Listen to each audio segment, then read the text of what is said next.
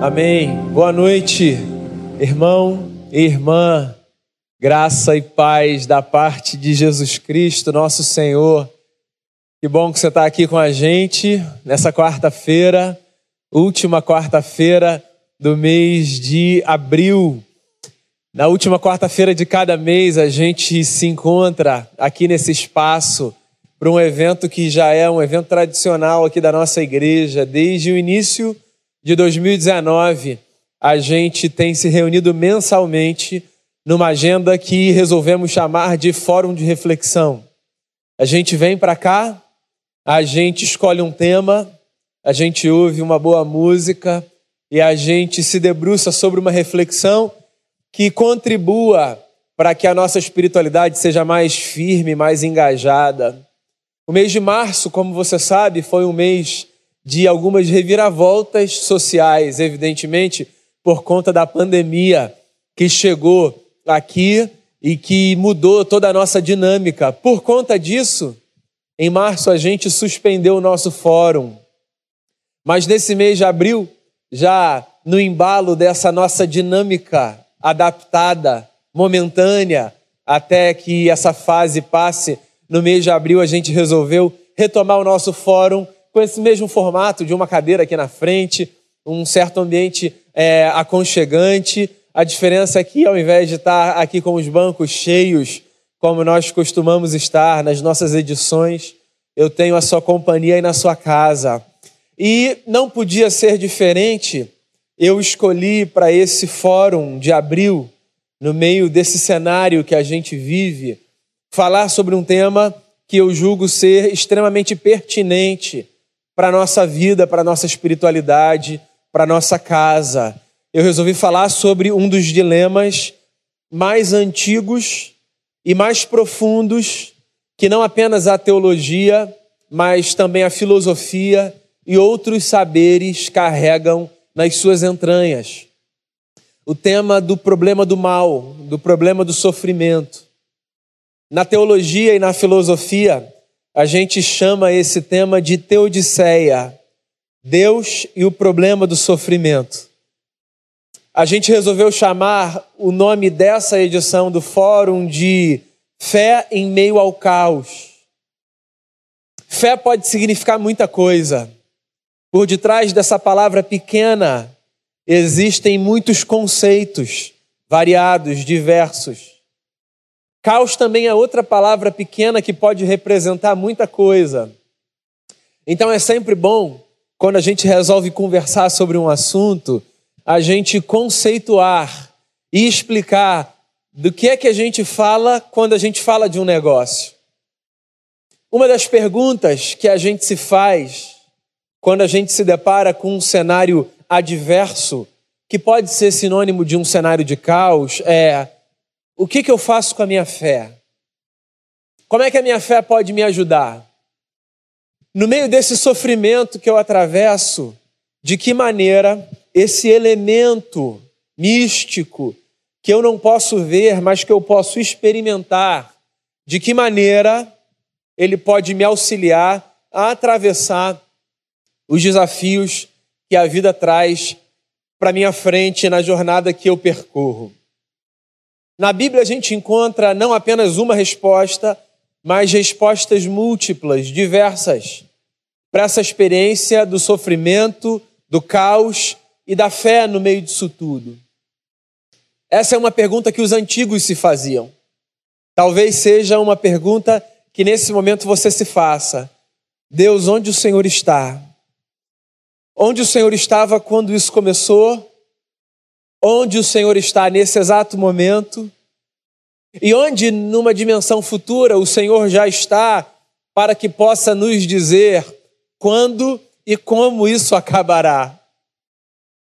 Essa pergunta é uma pergunta legítima, mas eu penso, irmão e irmã, que mais do que ela, a gente deve a gente deve se ater a uma outra, que é não onde o Senhor está, mas como é que a gente pode condicionar a nossa mente e o nosso coração para que no meio do caos e no meio do sofrimento a gente tenha condição de enfrentar as circunstâncias com a certeza que a esperança nos traz de que Deus está do nosso lado?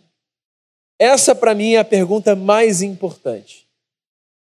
Eu queria passear pelas Escrituras com você, tentando oferecer a você um pouco mais de luz sobre esse dilema que se impõe. Como é que a gente pode encontrar fé, viver com fé, utilizar a fé, desfrutar da fé nesse cenário de caos e de sofrimento? Tem um rabino chamado Lawrence Kushner que fala uma coisa muito interessante que eu penso ser norteadora na tentativa de delinear os sofrimentos da vida. Ele diz o seguinte: existem dois tipos de sofrimento. Existem os sofrimentos que têm a ver com eventos maus, e existem sofrimentos que têm a ver com eventos ruins. E o Kushner diz o seguinte: os sofrimentos que têm a ver com eventos maus são os sofrimentos que decorrem de experiências dolosas e intencionais de algozes que desejam que as suas vítimas sofram, de pessoas que intencionalmente ferem pessoas, planejam o mal, maquinam o mal. Há um sofrimento dessa ordem. Para esse tipo de sofrimento, a gente faz algumas perguntas e a gente encontra algumas respostas. Esse, ele diz, é o sofrimento que tem a ver com um evento mal. Ou seja, há um fator moral causador desse sofrimento. Agora, ele diz: existe outro sofrimento pelo qual a gente passa que tem a ver não com um evento mau, mas com um evento ruim. Ou seja, ele é desagradável, ele é indesejado, ele é desconfortável, não à toa faz sofrer, mas ele não está relacionado com dolo, com intencionalidade, com perversidade, com maquinação. Ele não está relacionado a nenhum fator moral de ordem causadora. Ele é contingencial, ele é da vida. Se você tivesse que estabelecer uma relação do sofrimento que hoje a gente atravessa, e eu estou falando especificamente desse sofrimento instalado pelo coronavírus, essa pandemia global, esse mal, esse inimigo invisível contra o qual nós hoje lutamos, se você tivesse que estabelecer uma relação do sofrimento causado por esse problema, seguindo a lógica do rabino Lawrence Kushner, você diria que esse sofrimento é um sofrimento causado por um evento mau ou por um evento ruim. Eu imagino que, como eu, você consiga perceber esse evento como um evento ruim que traz para a gente sofrimento, e não como um evento mau que traz para a gente sofrimento. Ou seja, a gente não experimenta o sofrimento que essa pandemia nos impõe, porque existe alguma força de maldade orquestrando tudo isso e empurrando a humanidade para esse lugar de dor. A gente não experimenta o sofrimento que o coronavírus nos traz, porque Deus, enquanto sujeito causador da história, resolveu punir a humanidade com uma espécie de juízo de castigo e resolveu então, fazendo uma análise do nosso comportamento ou do que quer que seja, usar a sua moral para nos oferecer uma dose da sua ira. Não, não tem a ver com isso. Esse sofrimento que hoje a gente atravessa, enquanto indivíduo, enquanto família, enquanto comunidade de fé, enquanto raça humana. Esse sofrimento é da ordem do sofrimento que se relaciona com um evento ruim. Porque ele é ruim, é evidente que ele é ruim. Mas ele tem a ver com as contingências da vida. Ele tem a ver com o fato de que a vida traz para a gente cenários indesejados, não planejados. Quem poderia pensar na virada do ano que no mês de abril, no dia 29, que é o dia de hoje, nós estaríamos vivendo uma dinâmica corriqueira da nossa igreja num formato tão diferente. Quem poderia imaginar que os nossos filhos estariam há quase dois meses sem ir para as escolas e que nós adotaríamos medidas que talvez na nossa vida nunca tenhamos adotado pela nossa própria segurança, por um fator de proteção. Quem poderia imaginar? São coisas da vida, são contingenciais. E é fundamental que, na tentativa de entender o sofrimento e de viver a fé, a gente tenha condição de olhar para esse problema que hoje a gente atravessa e dizer: esse sofrimento é da ordem do sofrimento que vem por conta de um evento ruim e não por conta de um evento mau. Mas você sabe de uma coisa? Nem sempre as religiões, a nossa inclusive, e eu vou chegar lá, nem sempre as religiões relacionaram os eventos da vida como desastres naturais, tragédias. Nem sempre as religiões relacionaram esses eventos com eventos que causam sofrimento da ordem da naturalidade. Houve um tempo em que as religiões, as religiões abraâmicas inclusive, olhavam para os fenômenos da natureza e identificavam nos fenômenos da natureza uma espécie de juízo divino.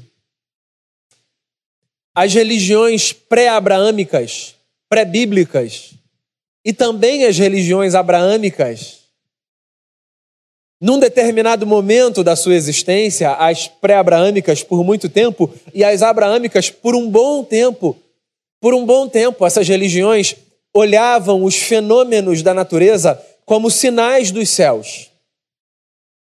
Deixa eu deixa eu deixar as demais religiões de lado e olhar para a nossa própria.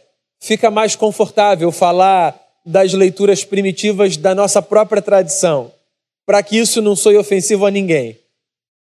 Se você olha, por exemplo, para o Antigo Testamento, é interessante perceber como no Antigo Testamento você vê um povo que, no exercício da sua fé, olhava para os fenômenos da natureza e percebia nos fenômenos da natureza bênção ou maldição da parte de Deus. Sim, eu estou falando da história do povo de Israel, do qual nós somos herdeiros de fé. Eu estou falando dessa porção da Bíblia que a gente chama de Antigo Testamento ela narra capítulos muito incipientes da nossa experiência de fé, capítulos muito primitivos das nossas percepções da maneira como Deus age no mundo. O povo de Israel vivia a sua espiritualidade tendo na relação com a terra uma das formas de perceber o cuidado de Deus sobre a sua vida. Quando eu falo da terra, eu falo do produto da terra. Aquela sociedade era uma sociedade agrícola, pecuária. Era uma sociedade que vivia do cuidado da terra, do plantio, do cuidado dos animais e que dependia, consequentemente, de chuva, de estações bem estabelecidas, de sol, de terra fértil. Se você olha para alguns livros do Antigo Testamento, você percebe a construção de uma espiritualidade muito interessante nesse sentido. Quando não havia chuva dos céus, aquele povo se perguntava se eles estavam sendo amaldiçoados por Deus. Sim, porque eles mediam a relação com Deus a partir dos fenômenos da natureza. Então, se não havia chuva que irrigasse a terra e que fizesse o produto da terra crescer, então aquela gente sofria e ela achava que o sofrimento era por conta de alguma espécie de maldade, de algum castigo, de algum juízo. Os profetas falavam sobre isso. Há salmos que cantam essa esperança que o povo tinha de que Deus fizesse o sol raiar, de que Deus fizesse a chuva cair, de que as torrentes do Negueb irrigassem o solo de uma região desértica, fazendo com que naquela terra aquele povo tivesse, ao menos numa estação do ano, a possibilidade de colher frutos. Aquela gente olhava para o clima, olhava para as estações, olhava para as doenças, para as enfermidades, e aquela gente usava linguagem religiosa para explicar tudo aquilo. Fenômenos como o que hoje a gente experimenta, de um vírus dizimando vidas, esses fenômenos eram lidos como pragas dos céus, pragas divinas, que estabeleciam juízos. Quando os profetas queriam dizer para as pessoas que elas deveriam se arrepender dos seus pecados, porque assim Deus as abençoaria, eles usavam linguagens como a que o profeta Malaquias usa naquele texto que a gente conhece bem o texto do dízimo, do gafanhoto devorador. O profeta diz assim: Eu abrirei as janelas dos céus, as comportas dos céus. O que é uma forma metafórica de dizer: Eu vou fazer chover.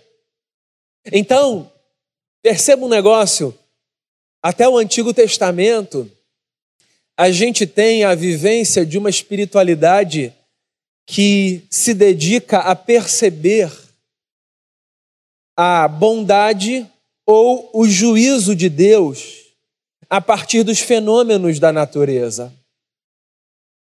O tempo passou, mas você sabe que parece que essa leitura primitiva de uma relação com Deus, parece que ela permaneceu enraizada no coração e na mente de uma gente que, porque faz da Bíblia o seu livro de fé, o seu livro sagrado, parece se esquecer de fazer uma hermenêutica correta, uma leitura correta do texto e da evolução das percepções do povo a partir do texto.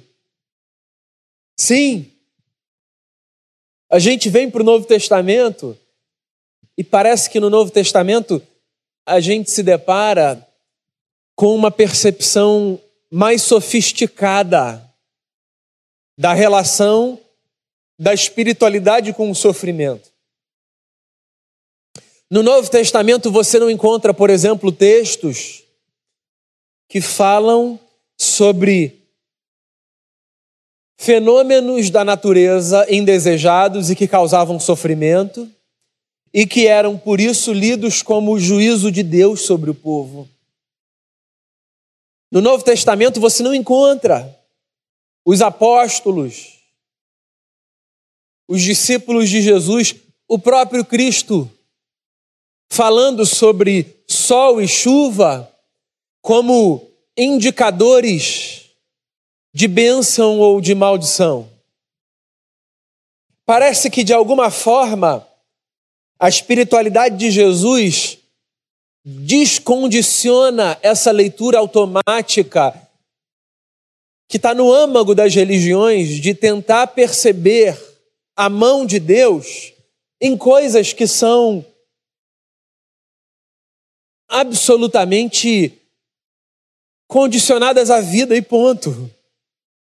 Sim, em coisas que são da contingência da existência. Pascal disse isso. A beleza da natureza nos leva a perceber que ela foi criada por Deus. Mas as falhas, essa é a palavra que ele usa, e aspas aí, os problemas, a feiura da natureza, quando ela dá as suas caras da forma como dá, às vezes, como dá nesse momento, nos faz lembrar que a natureza não é Deus, ela é criação de Deus. Você entende o ponto? De alguma forma parece que ele estava sinalizando para a gente que, por mais que a gente possa ver Deus na natureza, porque de fato nós o vemos, porque a natureza carrega em si as impressões digitais do eterno, é um problema a gente tentar condicionar tudo aquilo que acontece na vida como um recado de Deus para a gente. Sim, é um problema.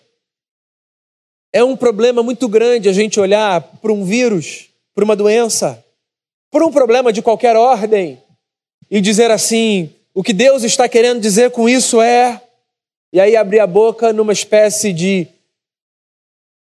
de palpite profético que vaticina alguma desgraça com uma roupagem religiosa, como se ela fosse funcionar como uma alerta para que as pessoas então abrissem os seus olhos e percebessem Deus está voltando, ou qualquer coisa do tipo. Se você olha para a vida de Jesus, é muito bacana você perceber em alguns momentos como Jesus abdica dessa leitura, de olhar para fenômenos naturais e tentar estabelecer juízo sobre eles. Teve uma vez que os discípulos de Jesus se aproximaram do Mestre e, diante de um homem que tinha nascido cego, esses discípulos perguntaram assim a Jesus: Mestre, quem foi que pecou para que esse homem nascesse assim? Os seus pais pecaram ou ele pecou no ventre da sua mãe? A lógica está ali estabelecida. O que os discípulos de Jesus, como herdeiros de uma religião que via nos fenômenos da natureza doenças congênitas, problemas que aparecem, tragédias naturais, fenômenos que se impõem, como herdeiros dessa semente arquetípica das religiões, de maneira geral, os discípulos tentam levar adiante uma lógica que é quase que uma lógica inerente às leituras humanas. Alguma coisa aconteceu para que esse homem fosse castigado e nascesse com essa deficiência. E aí Jesus dá uma resposta que você conhece. Nem ele pecou, nem os seus pais pecaram. E aí Jesus continua e diz: Isso aconteceu para que se manifestasse nele a obra de Deus. A gente fica com a segunda parte da resposta e se esquece da primeira, que para mim é a mais fascinante. A primeira é: nem ele pecou, nem os seus pais pecaram. Jesus, de maneira muito clara, muito objetiva, muito direta, desvincula a ideia de que o sofrimento está associado a um juízo divino. Portanto, como ponto de partida para entender o lugar da fé no meio do caos, eu queria dizer a você que é de bom tom se você é um discípulo de Jesus de Nazaré, se você é uma discípula de Jesus de Nazaré, é de bom tom que você abra mão da ideia de que de que o sofrimento, o sofrimento que tem a ver com eventos ruins, ele é resultado de um juízo da parte de Deus. O que significa também, veja só, que não faz tanto sentido a gente adotar práticas e hábitos que o povo no Antigo Testamento adotava numa tentativa de reverter fenômenos da natureza. Eu tenho visto, nesses tempos recentes, por parte da igreja, a tentativa de se imprimir uma agenda que mais se parece com a espiritualidade primitiva do Antigo Testamento, que percebe tudo como juízo ou bênção de Deus, do que com a espiritualidade, eu vou chamar assim, mais sofisticada do Novo Testamento, que faz a gente perceber a relação da fé com a natureza de outra forma. Uma espiritualidade que, que pensa, por exemplo, que, que as coisas irão embora se a gente passar a obedecer. Se a gente fizer o que é certo, e aí, nesse caso, o que é que significa fazer o que é certo? Fazer o que é certo, nesse caso, significa cumprir os ritos. Se a gente se, a gente se dispuser a ler mais a Bíblia, se a gente fizer mais jejum, se a gente orar mais, então essas coisas vão ser revertidas. E aí vem um monte de invocação, de texto do Antigo Testamento. Mas você percebe que essa lógica operante é a lógica de um tempo em que o povo ainda percebia fenômenos da natureza como manifestação de juízo. E que os profetas ainda diziam: sim, se vocês se arrependerem dos seus pecados, então Deus sara a terra, porque a terra está ferida por conta dos pecados de vocês. Quando você vem para o Novo Testamento, não é que você vê essas atividades abdicadas, você vê em Jesus e nos apóstolos homens de oração. Jesus está o tempo todo se retirando para orar, ele vai para o monte para orar, ele despede os seus discípulos, ele permanece num lugar para orar, ele caminha num jardim com os discípulos, ele diz: fiquem aqui, ele vai lá orar. Jesus não abdica das práticas da sua tradição mas ele ressignifica esse negócio. Você vê Jesus falando sobre jejum.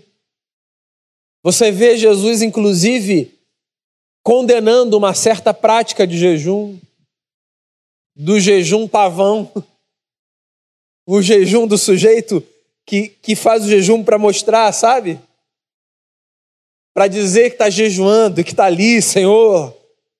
A gente está aqui, Senhor, faz alguma coisa. Você vê Jesus dando uma paulada nesse modelo de jejum e dizendo: vá para o secreto. Você não precisa transparecer no seu rosto que você está cultivando essa prática. Ou seja, Jesus não nega a prática, ele só ele só abdica de um modelo do uso dela. Mas ele possivelmente a cultiva. Foi o que fez no início do seu ministério. Jesus ora, Jesus jejua. Jesus olha para um discípulo que vê um pai com um filho endemoniado e que diz assim: ninguém conseguiu expulsar. E Jesus diz assim: essa geração é incrédula, falando não do pai, mas dos discípulos. E quando ele é perguntado sobre o porquê dos discípulos não terem conseguido expulsar as forças malignas daquele menino, Jesus diz que há coisas que a gente só enfrenta com jejum e coração, ou seja, Jesus valida o lugar do jejum enquanto experiência espiritual que nos faz fortalecermos a nossa alma, nos tornarmos mais sensíveis a Deus, a Sua voz. Jesus não invalida a prática, mas ele anula aquele método. Jesus também não invalida, evidentemente, a leitura. Ele vai para o templo para orar e para discutir texto sagrado, ele evoca texto. Quando ele é acusado de coisas, ele se defende citando o texto. As práticas estão aqui, mas o método, eu estou chamando de primitivo, o método primitivo dele, Jesus abre mão. O que me faz pensar que a forma da gente enfrentar os sofrimentos naturais que hoje a gente enfrenta não passa, meu irmão e minha irmã, por cultivarmos juntos hábitos ritualísticos que vão mostrar para Deus como nós estamos engajados numa agenda e que, por conseguinte, Ele pode então abrir as janelas dos céus e derramar sobre nós bênçãos sem medida.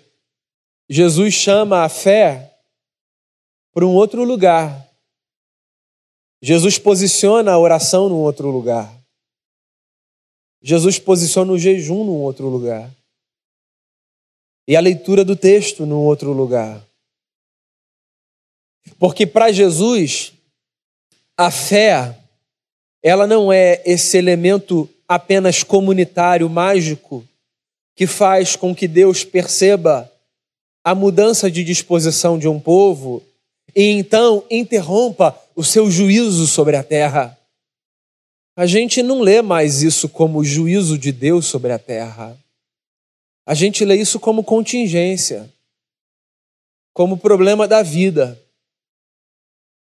Parte do que acontece como tragédia, como desastre natural, até é resposta da nossa relação de exploração para com a natureza, mas isso é discussão para um outro momento. Mas fato é que essa leitura automática de que o sofrimento é punição de Deus, ela só faz a gente sofrer ainda mais. E ela faz com que a gente cometa uma baita de uma digressão na tentativa de entender que lugar a nossa fé pode ocupar, porque ao invés da gente usar a nossa fé como elemento de esperança, a gente usa a nossa fé como instrumento de barganha para Deus perceber que a gente está comportado e bonitinho e para que ele faça esse mal e ir embora logo. E não tem a ver com isso, em absoluto tem a ver com isso. A pergunta que eu te faço é então: qual é o lugar da fé no meio do caos? Como é que a gente pode então olhar para esse elemento da vida e, e utilizar esse elemento da vida como ferramenta a nosso favor nesse momento? Como é que a gente pode fazer com que outras pessoas se beneficiem da nossa fé nesse momento?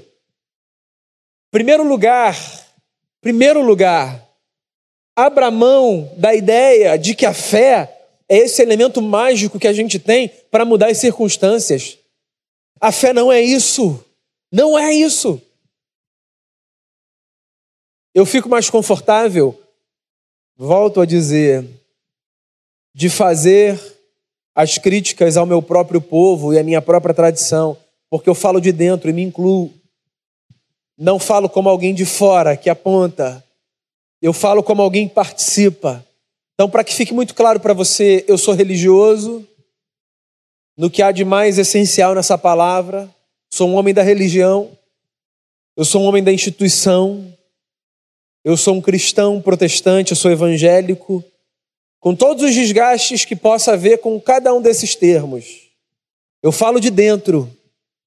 E eu quero falar um negócio para você. A maneira como a igreja evangélica vivencia a sua espiritualidade me faz acreditar que a gente pensa fé como um elemento mágico e a fé não é um elemento mágico. Não é a gente vive a nossa experiência de fé, me perdoe a força da expressão, como se a gente acreditasse numa magia. Se você me permite usar uma expressão ainda mais forte, às vezes a forma como a igreja evangélica pensa a fé parece feitiçaria. Não feitiçaria dentro dessa concepção de bruxaria e desse imaginário que talvez tenha vindo à sua mente quando você ouviu essa palavra. Essa palavra está tão associada à ideia da, da bruxaria, do que quer que seja, que talvez você nem perceba que quando o Antigo Testamento fala, por exemplo, sobre magia, sobre feitiçaria, ele não está condenando a prática dos outros povos, senão a do próprio povo de Israel, do povo que seguia a lei de Moisés, mas que cultivava uma relação mágica com a experiência da fé e com Deus. Por que, que você acha que os profetas acusavam tanto o povo de idolatria? Não era só porque eles flertavam com os povos das outras, com os deuses dos outros povos, com os deuses das outras nações. Era porque eles tinham uma relação, às vezes, mágica com Deus. Quando em Isaías 58 o profeta diz: Eu não quero esse jejum de vocês. O jejum que eu quero é que vocês cuidem dos órfãos, das viúvas, socorram os pobres. Por que, que o profeta faz esse alerta? Ora, porque o povo estava vivendo a fé a partir de uma perspectiva mágica. Eles faziam e achavam que, por fazerem, então a relação deles com Deus estava satisfatória eu olho para a maneira como a igreja, de maneira geral, se posiciona diante da vida e eu percebo. Eu, eu percebo uma compreensão de fé mágica. Ah, a gente vai crer, Deus vai mudar. Fé não tem a ver com o exercício mágico da vontade. Não tem a ver com o uso de uma força que faz com que a gente mova montanhas. Fé tem a ver essencialmente com confiança. Fé tem a ver com fidelidade. Fé tem a ver com esperança.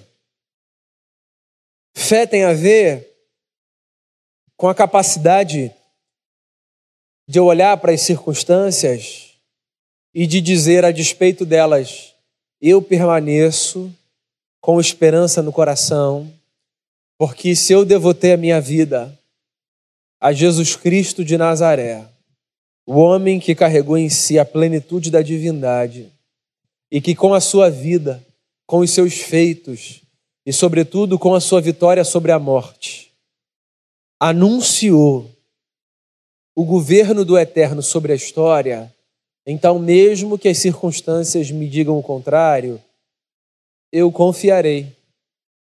Fé tem a ver com o exercício de confiança. É por isso que eu tenho insistido aqui, quase que semanalmente, que a nossa fé, por exemplo, não blinda a gente, não imuniza a gente. Eu não tenho ouvido mais isso, graças a Deus. Não sei se é porque se cansaram de me dizer ou se é porque entenderam. Mas eu não tenho ouvido mais pessoas falarem assim: não, não, confio em Deus, vai acontecer comigo não. Então, eu confio em Deus também. Mas confiar em Deus não me isenta de assumir uma postura responsável diante da vida como um todo. Eu confio em Deus. E quando o sinal está vermelho, eu freio meu carro. Porque eu confio em Deus. Mas eu preciso ser responsável. E não avançar o sinal. Para não provocar um acidente, não morrer, não matar. Eu confio em Deus. Mas se eu estou doente, eu tomo um remédio. Por uma questão de responsabilidade. Porque confiar em Deus não me abdica de um cuidado responsável para com a minha saúde. Eu confio em Deus, e aí você pode pensar em N outros cenários. Fé não é o elemento mágico. Então, quando eu falo sobre a fé no meio do caos, eu não falo sobre essa força mágica que me protege e que me faz sair pela rua como um super-herói, dizendo: sou homem de fé, nada vai me acontecer. Não. A fé não me blinda, não me imuniza, nem da experiência do sofrimento e nem dos efeitos do sofrimento, porque também tem isso, sabe? Tem o sujeito que diz assim: ora, a gente crê, a gente crê em Deus. Se a gente crê em Deus, como é que a gente vai ter medo? Se a gente crê em Deus, por que, que a gente vai chorar? Se a gente sabe para onde a gente vai, por que, que a gente está aqui muito preocupado? Ora, por uma razão muito simples, porque a gente é gente. A gente não é robô, a gente não é máquina, a gente não é boneco, a gente não é de plástico, a gente é humano. A gente sabe, a gente celebra, a gente fez isso há algumas semanas. Jesus venceu a morte no domingo da ressurreição. A gente sabe disso tudo, mas a gente é humano. Sim, Dizer que a morte perdeu o seu poder sobre nós não significa dizer que a morte não nos assusta mais enquanto fato que interrompe a existência, que cria um buraco no nosso peito, que faz com que a gente fique com um vazio na família, na casa, que não nos dá mais a possibilidade de dar abraço, de mandar uma mensagem, de atender uma ligação, de sentir um cheiro. É evidente que a gente tem medo porque a morte é trágica. Todos temos medo. Só os loucos não têm medo da morte. Só os loucos banalizam a morte. Só os loucos trivializam a morte. Gente de fé não é gente que diz assim: ah, aconteceu, aconteceu. É evidente que não. A gente tira as nossas sandálias diante da morte diante do sofrimento, diante da dor. Assim como a nossa própria dor, a dor alheia, ela não é motivo de escárnio, de pouco caso, de deboche. Assim como a nossa dor, a dor alheia é motivo de reverência. E é por isso que, mesmo que a gente seja gente de fé, a gente tem medo medo do que faz sofrer, medo da proximidade da morte, medo da própria morte. Não pense que a fé será, nesse período, o que livrará você dos sintomas do sofrimento.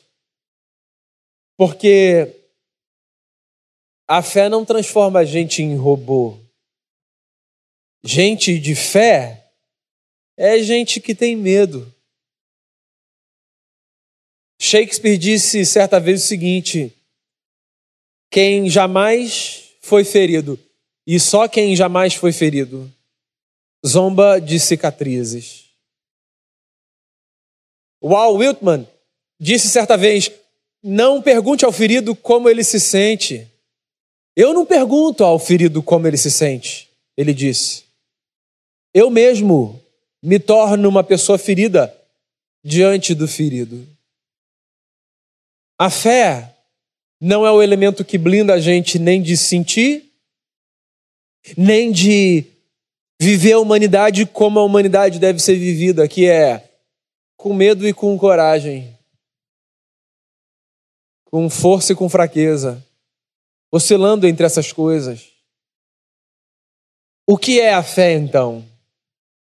E qual é o seu lugar? E como é que ela nos auxilia? A fé.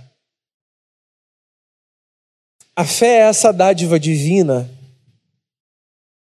que rompe na nossa história e provoca um santo estrago na nossa mente cauterizada e no nosso coração endurecido e que faz a gente caminhar nessa vida não a partir do pessimismo, do realismo, do otimismo, mas a partir da esperança. A fé. A fé é essa experiência sobrenatural de que haja com responsabilidade diante delas. E mesmo que a gente tenha medo, a gente diga assim: Eu sei, o meu redentor vive, governa sobre a história. Com ele, eu continuarei a caminhar. Com a sua companhia, eu me deitarei e me levantarei todos os dias. Embalado pela esperança do que há dois mil anos ele fez, ressuscitando o seu filho dos mortos, eu enfrentarei os dias maus, me lembrando que toda dor é por enquanto. A fé é esse elemento condutor da vida que tangencia a dor da história e que, sem a eliminar, porque a história na qual a dor foi eliminada é a história de quem já morreu, a fé é esse elemento que tangencia a dor e o sofrimento na história e, sem os eliminar, nos ajuda a caminhar com um pouco mais de suspiro. A fé não é o que nos transforma em gente blindada ou em super-herói. A fé não é o que faz da gente um povo mágico que percebe juízos e já sabe qual botão deve acionar para que os juízos sejam então revertidos em bênção. A fé é esse grão de mostarda, ou menor que ele, né? Que Jesus disse que seria plantado no nosso coração e que nos faria caminhar com confiança. Então, Fé em meio ao caos. Como é que a gente faz? A gente que é gente de fé. Como é que a gente faz para enfrentar tudo isso que a gente tem enfrentado? E quando nos perguntarem onde é que está Deus nisso tudo? E o que é que Deus vai fazer? O que, que você vai responder? Bem, você pode responder que Deus está do seu lado e do lado da pessoa que faz a você essa pergunta. E que Deus está no gesto responsável de todos aqueles que agem a partir da sua consciência, preservando a si e aos outros, para que no meio do sofrimento da vida a gente veja o menor número possível de histórias interrompidas e o maior número possível de vidas preservadas, porque uma gente que vive a sua fé de forma responsável torna Deus mais visível nesse mundo, num cenário de caos. Deus está ao lado de todo o que sofre e que faz a si, ao próximo, ou aos céus a pergunta: onde é que sou está? Deus, Deus está ao lado de todo aquele, de toda aquela que não consegue encontrar uma resposta pronta para o sofrimento, porque não há uma resposta pronta para o sofrimento. Abdique da lógica primitiva. Mesmo no Antigo Testamento você percebe nuances de uma nova compreensão. Você percebe isso em alguns dos salmos. Você percebe isso na história de Jó. A história de Jó é um testemunho bíblico que nos faz lembrar que a nossa experiência com Deus na tentativa de compreender o sofrimento não nos levará para respostas prontas. A nossa experiência com Deus no meio do sofrimento nos levará para a compreensão de que Deus é um grande mistério. E porque Ele é um grande mistério, a lógica da causa e efeito, do sofrimento como resultado de pecado, da dor como resultado de castigo, essa lógica ela pode ser jogada de lado. Tomás Halik fala disso no livro Não Sem Esperança. Esse teólogo católico tcheco diz assim: Jó não diz, eu te conhecia de ouvir falar, mas agora os meus olhos te veem, porque ele finalmente ouviu uma resposta para a pergunta que ele fez lá no começo: por que, que eu sofro tanto? Ele diz: Jó disse isso como uma declaração de fé, porque ele resolveu abrir mão dessa tentativa de colocar Deus na parede e dizer: o Senhor tem que me dar uma resposta do porquê eu sofrer tanto.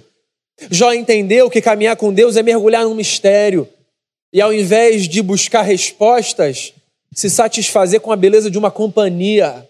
Sim, a fé nos faz perceber que no meio do sofrimento, mais do que respostas, o que a gente tem é a beleza de uma companhia. De uma companhia de um Deus que diz, quando vai para junto do Pai, eu preciso ir, porque se eu não for, o outro consolador não virá. O outro consolador. Sim, Jesus foi ele mesmo um consolador. E o outro ele deixou. O que ele disse aos seus discípulos a respeito deles e a nosso respeito. Ele estará com vocês todos os dias da vida de vocês, até a consumação dos séculos. Qual é, irmãos e irmãs, qual é a esperança que dá sustentação à nossa fé? A esperança que dá sustentação à nossa fé é a que a gente encontra no final do final. No último livro dessa grande biblioteca que é a Bíblia Sagrada. A esperança da esperança é a consumação das seguintes palavras: eu vi novo céu, eu vi nova terra. O primeiro céu e a primeira terra passaram, o mar já não existe. Eu vi a cidade santa, a nova Jerusalém, ela descia do céu, da parte de Deus, vestida como noiva, enfeitada para o seu esposo. Então eu ouvi uma grande voz vinda do trono, dizendo: Eis o tabernáculo de Deus com os homens. Deus morará com eles. Eles serão povos de Deus. E Deus mesmo estará com eles. E lhes enxugará dos olhos toda lágrima. E a morte já não existirá. Já não haverá luto, nem pranto, nem dor, porque as primeiras coisas elas passaram. A fé no meio do caos, ela é essa esperança que brota junto da nossa consciência de impotência, do nosso senso de pequenez, da percepção da nossa miséria diante da grandeza de um mundo. A fé é esse elemento que brota no meio de todos esses atestados que a vida nos traz, que nos faz olhar para as circunstâncias, das belas às dantescas, e que nos faz dizer no fundo do peito: ainda não acabou. Porque no fim, o bem vence o mal. Porque vai ter acabado de verdade quando for inaugurado um novo tempo, em que aí sim, nesse novo tempo, as lágrimas dos nossos olhos serão todas enxugadas. E nenhum choro será de tristeza, senão de alegria. E a dor que hoje constitui a nossa experiência e que até nos aproxima de Deus. Sim, a dor nos aproxima de Deus. A dúvida nos aproxima de Deus. Haverá um tempo em que a dor que hoje constitui a nossa experiência de vida não mais existirá. Esse tempo chegará. Até que esse tempo chegue, a fé é a esperança que nos sustenta e que nos ajuda a reorganizarmos a vida no meio do caos. Eu espero que você cultive no coração a fé que o Cristo a você emprestou e que nessa jornada de dia após dia, luta após luta, pensamento atrás de pensamento, você, sem pretender ser mágico ou super-homem, mágica ou mulher maravilha, você simplesmente, no meio de tudo que você tem para apresentar, de melhor e de pior, diga: Senhor, eu confio em Ti. Eu queria fazer uma oração com você com você, por você, pela sua casa e pela sua família. E desejar a paz sobre a sua vida. E pedir que a meu respeito e a seu respeito, Deus nos dê a graça de aumentar a nossa fé. Tu és Jesus Cristo de Nazaré, o autor e o consumador da nossa fé. A nossa fé a totalidade dela está posta em Ti. Porque em Ti nós encontramos a razão da nossa esperança. A nossa esperança não está nem apenas, nem principalmente nas circunstâncias, mas no fato de que o Senhor nos trouxe uma certeza de que Deus se importa, de que Deus se engaja, de que Deus está perto. Nós não queremos financiar uma espiritualidade mágica, que se sustenta na dinâmica da magia, no cumprimento de fórmulas, na observância de ritos, como se em fazendo essas coisas a gente fosse garantir algum resultado. O Senhor é um grande mistério. O Senhor é um grande mistério. Aprendemos isso, Senhor, nas nossas leituras de Bíblia. Aprendemos isso com a história, com os gigantes que vieram antes de nós. O Senhor é um mistério. Nós não podemos compreender plenamente o Senhor.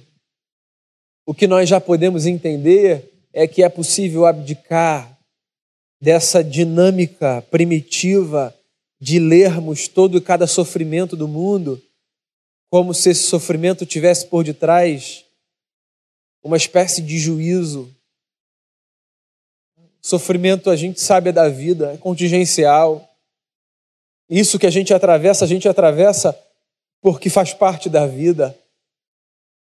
Que a gente tenha consciência disso para que a gente não gaste tanto esforço tentando manipular a mão do Senhor. O Senhor não é um fantoche que pode ser manipulado a partir daquilo que a gente faz ou deixa de fazer. O Senhor é Deus.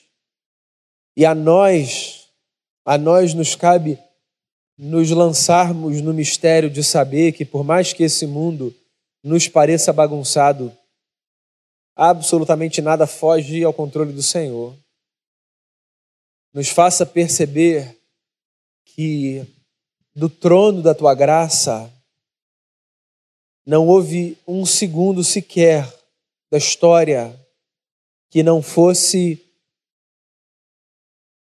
controlado por ti, que fugisse à gestão do Senhor. É da vida enfrentarmos as lutas e é da fé confiarmos em ti. E se o que é da vida não é algo que nós podemos escolher, porque simplesmente nós enfrentamos, o que é da fé, isso a ti nós queremos pedir. Nos dê a graça de vivermos o que é da fé e nos ajude a confiarmos no Senhor para atravessarmos os dias maus, não para nos blindarmos, mas para permitirmos que o nosso sofrimento seja tangenciado por essa confiança, mesmo que frágil, no caráter do Cristo que disse: Eu estou com vocês até o fim. E no fim, toda lágrima será enxugada dos olhos. Eu oro assim, colocando a minha vida, a vida de todos os meus irmãos e de todas as minhas irmãs diante de Ti, em nome de Jesus. Amém.